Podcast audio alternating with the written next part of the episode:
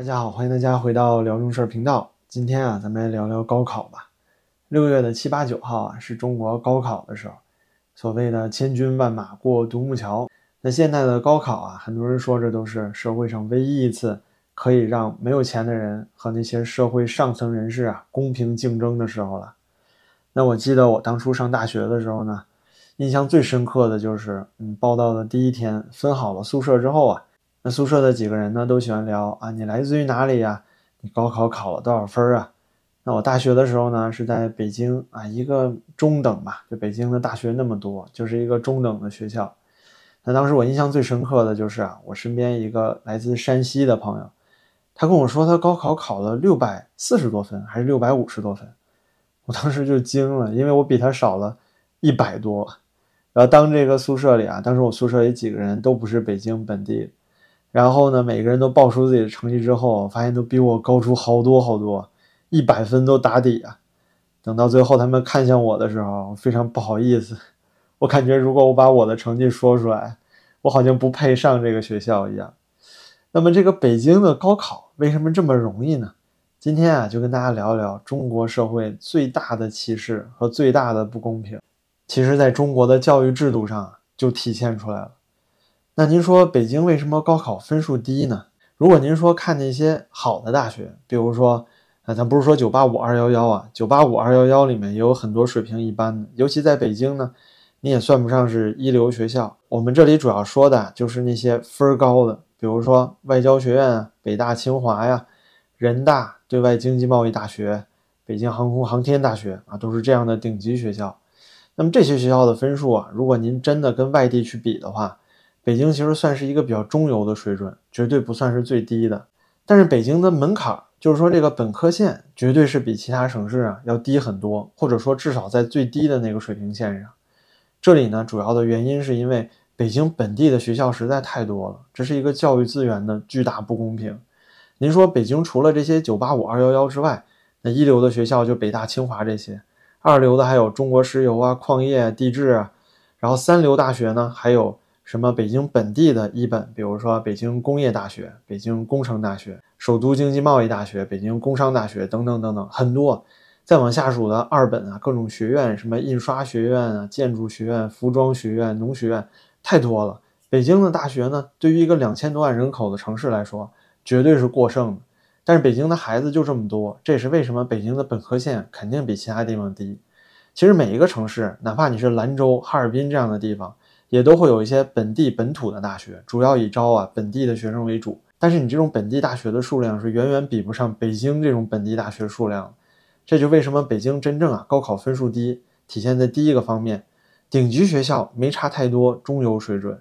但是呢，入门门槛非常低，因为北京有大量这些政府花钱去养着的这些学校。那北京的确是啊，本身纳税也多，但是您知道这些学校的钱不是北京市政府划拨的。是国家教育部划拨的，就说全国人民的税收上来，很多一部分教育资源啊，都投放到北京、上海这样的城市。您说这是不是第一个不公平？那第二点啊，咱们就得聊聊了。这北京还有哪一点不一样呢？很多时候啊，也有人会讲说，这个北京的分数低啊，北京你考大学比其他地方都容易。那也是因为啊，你只是表面上看着如此。那北京虽然分数低，但我们北京的考题不一样啊。这里就涉及到啊，这个中国的高考虽然说起来公平，但你要仔细看啊，基本上没有多少是公平的地方。除了刚刚说的这个教育资源分配，还有一点就是这个考试的试题。那其他大部分地区呢，其实都是国家统考试卷，一部分考 A 卷，一部分考 B 卷。这主要是防止啊，其中有一个 A 卷如果漏题了，那至少不至于全国的高考都得重考啊，是这样的原因。但为什么有一些地区要特别的专门命题呢？尤其是这些啊分数比较低的地方，北京、上海、江苏、浙江这类地方，为什么会出现这种情况呢？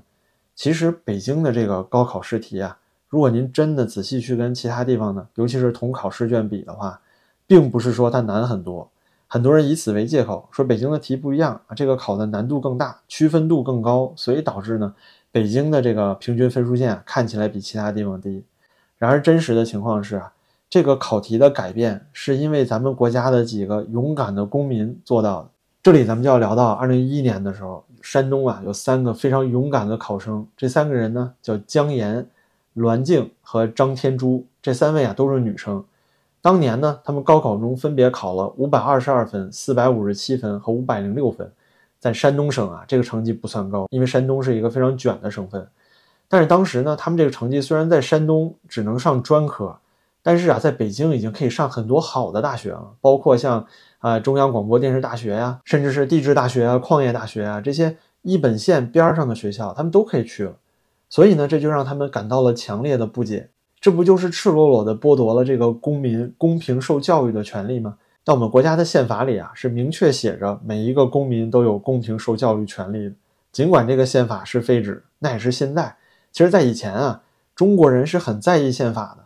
尽管很多地方你实现不了，但那个时候的人们的公民权利啊，就那种意识，要比现在强太多了。你看现在这些粉红五毛啊，就跟小奴才一样，天天跪在地上。然而呢，他们其实是被歧视的最厉害的一帮人。那接着咱们再说这个案子啊，这些人呢，因为自己感受到了不公，自己考的分数在山东省本地只能上个专科，但如果去北京呢，可能能上一本，所以呢，他们就提出了一纸诉状，来到北京啊，去告这个中国国家教育部，多么勇敢的行为！当时呢，他们起诉的这个法院是最高人民法院，因为他们觉得这是国家教育部嘛，而且啊，起诉到最高人民法院也是山东。非常有名的一个律师事务所德恒律师所啊，给他们的建议，同时呢，也是派了专业的律师啊去受理此案，但最后结果怎样呢？这个最高人民法院啊给驳回了啊，理由是你要告教育部，不能通过最高人民法院，你得先从北京本地的这个人民法院告起。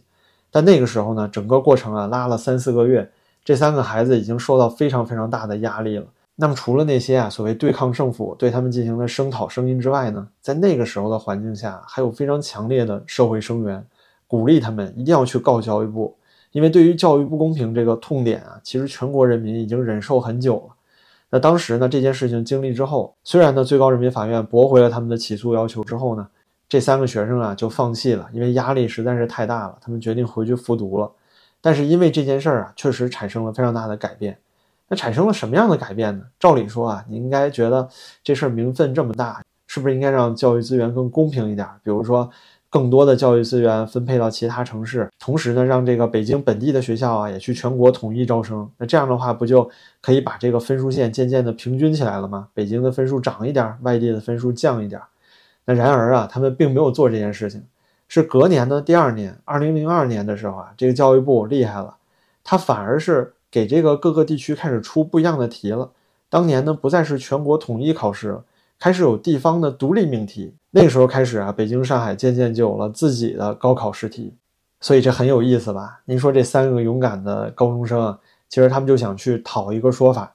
那这回政府给你一个说法了，对吧？并不是说平均教育资源，而是说把题改了啊。这回题不一样。而且啊，我作为一个北京人，我相信还是比较有发言权的。你要说北京的题难不难、简不简单？我举一个例子，大家就能明白了。现在啊，中国还有很多叫做高考移民，什么意思呢？那北京呢，虽然有这么多的啊外来务工人员，包括外地去北京打工的呀，或者是来北京上大学然后留下来工作生活的呀。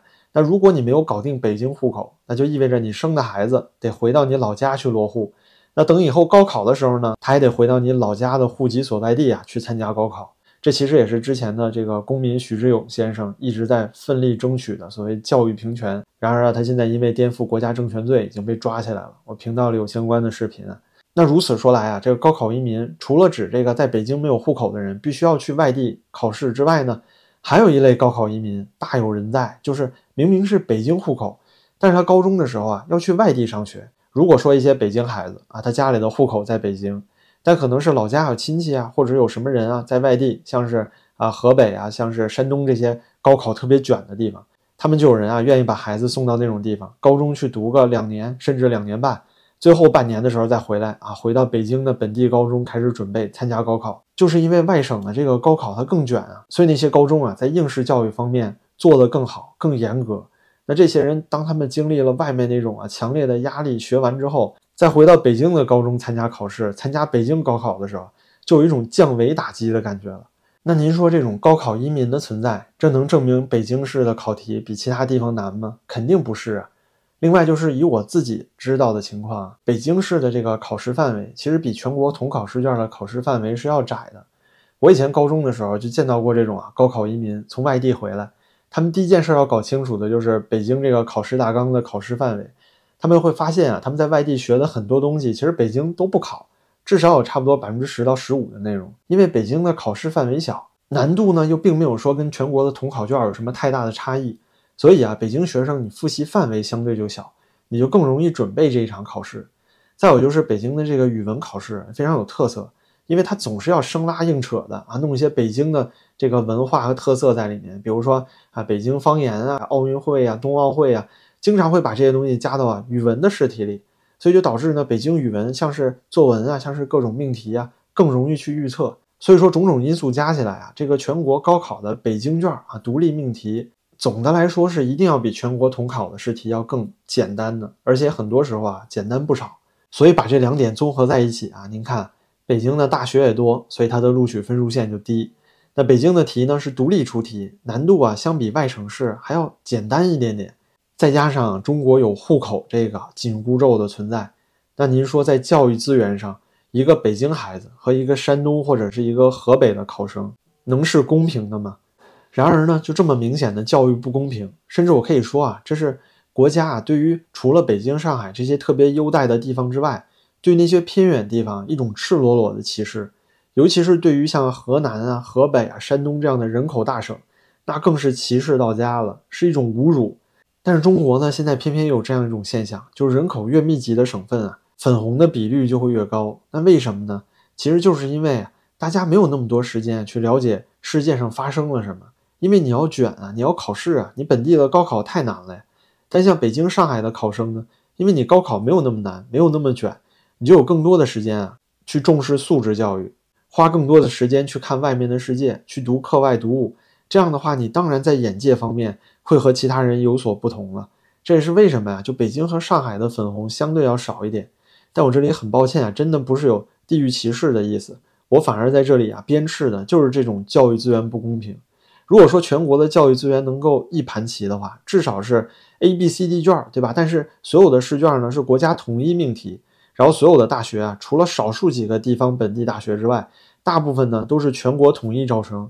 那这样的话，这不就可以带来公平了吗？你整个分数就会渐渐平均了呀。同时呢，对于一些偏远地区，比如说真正穷的地方，像这个西藏啊、新疆啊，可以给这些地方的人适当的加分，我觉得是可以的。那其实做到这一点会很难吗？并不难。但咱们中国呀，最不重视的就是这些弱者啊、底层人民的公平，而偏偏呢，就是这些地方教育出来的小粉红、战狼、小五毛啊，特别喜欢关注国泰是不是歧视你了，House 是不是侮辱军队了。Blackpink 是不是侮辱这个澳门人了？各种辱华啊，都是他们先找出来，但是自己呢，从来不好好想一想，最侮辱你的人是谁？你看看现在的高考，各地的考生啊，状态是完全不同的。北京的考生肯定花在学习上面，花在应试教育上的时间，要比其他省市的孩子要少很多，相对来说。但是这种极大的不公平，这不是发生在下一代的身上吗？发生在每一个家长的孩子的身上。那如果动你的孩子这种事儿，你都不在意，你都不觉得这是侮辱你，反而你特别去重视这个 Blackpink 是不是侮辱澳门人了？这事情是不是很可笑？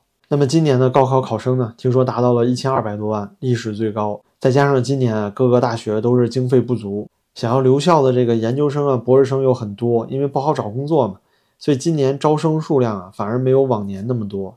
所以结果很可能是各个地方的考生会卷得更厉害。尽管如此呢，我还是祝啊今天所有参加高考的考生能够一切顺利吧。希望大家啊在最后高考出分的时候，看到自己地方的这个录取分数线，再对比一下北京、上海的分数线，想一想为什么会出现这种不公平，我们要怎么样改变这些不公平？那好吧，非常感谢大家的陪伴，今天咱们就到这里了。您的支持对我也非常重要，感谢您的点赞、评论和转发，咱们就下期再见了。